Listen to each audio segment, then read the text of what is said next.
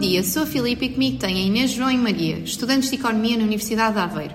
E hoje vamos debater sobre o IVA zero, uma medida equitativa ou oportunidade para os mais ricos. Maria, qual é a tua opinião sobre o IVA zero? É uma medida eficaz para promover o consumo? Bom, a meu ver, esta medida pode ser eficaz em algumas circunstâncias, mas não é garantido que aconteça sempre.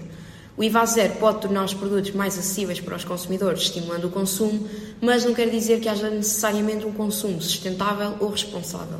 Para além disto, a medida não é equitativa, visto que não dá destaque às classes mais vulneráveis. E então, João, acreditas que o IVA zero pode incentivar a práticas imorais? A monitorização de preços feita pela DECO conclui que o IVA zero não está a ser completamente aplicado. O que acontece é que o preço base aumenta antes de aplicar a isenção do IVA, verificando-se um aproveitamento por parte da cadeia distributiva. Obrigada, João. Inês, esta medida é justa para todos os setores ou beneficia apenas alguns? Penso que os produtores e consumidores dos bens considerados essenciais vão beneficiar de forma direta do possível aumento do consumo. Porém, a implementação desta medida tem por objetivo o aumento do poder de compra das famílias, o que poderá levar a que todos os setores, mesmo os fora da esfera de bens essenciais, beneficiem de forma indireta. E numa perspectiva de economia, poderá haver perda de receita fiscal? Com certeza tem um custo orçamental relativamente elevado, devido à redução da angariação de impostos por parte do governo.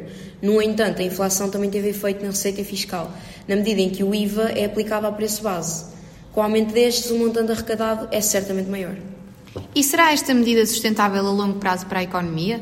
Esta medida pode ter impactos económicos positivos no curto prazo, pois incentiva não só o consumo, como estimula o crescimento económico.